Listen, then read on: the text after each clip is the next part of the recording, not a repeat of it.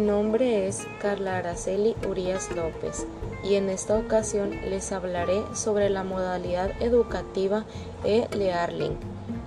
Este es un sistema de formación cuya característica principal es que se realiza a través de Internet o conectados a la red. Algunos términos que seguro te suenan y que muchas veces quieren decir lo mismo son los siguientes.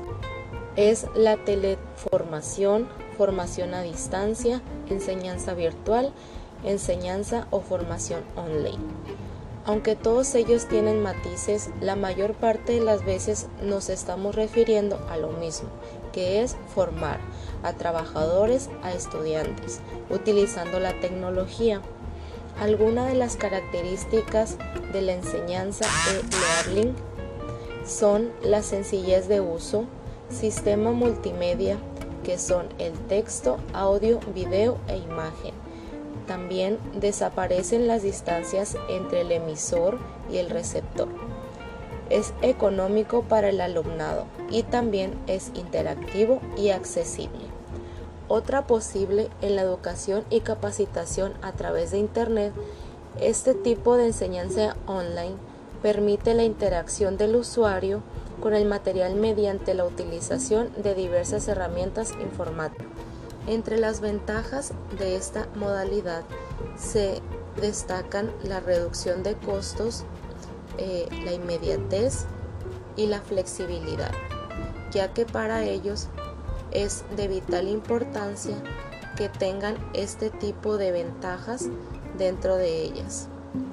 El papel del docente en lo pedagógico es un facilitador que contribuye con el conocimiento focaliza la discusión entre los puntos críticos y realiza contribuciones a los participantes.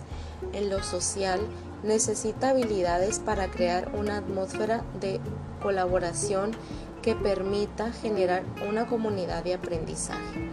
En el aspecto técnico, debe garantizar que los participantes se sientan cómodos con el software y si es necesario apoyarlos a que puedan aprender para poder utilizarlos. En lo administrativo es conocer el software para poder generar subconferencias, grupos de trabajo y mover o borrar mensajes dentro de una conferencia. Al igual que el rol del profesor debe cambiar. El rol del alumno es que al igual que el profesor debe cambiar y la metodología tradicional basada en la transmisión de contenidos. El rol del alumno también es distinto. De esta forma, algunos de los cambios esperados del alumnado son que tengan flexibilidad para adaptarse a las nuevas formas de aprendizaje poco afines a los esquemas formativos tradicionales, posea competencias técnicas en el manejo y uso de las tecnologías así como una actitud favorable hacia ellas. También que participe de manera activa en los procesos de enseñanza-aprendizaje. Sea gestor de su propio aprendizaje. Se planifique y organice en tiempo. Tenga una actitud abierta a la colaboración y realización de trabajos en grupos.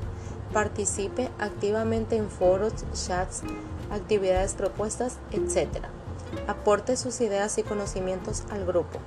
En definitiva, se trata de convertir al alumno en el centro de los procesos de enseñanza-aprendizaje.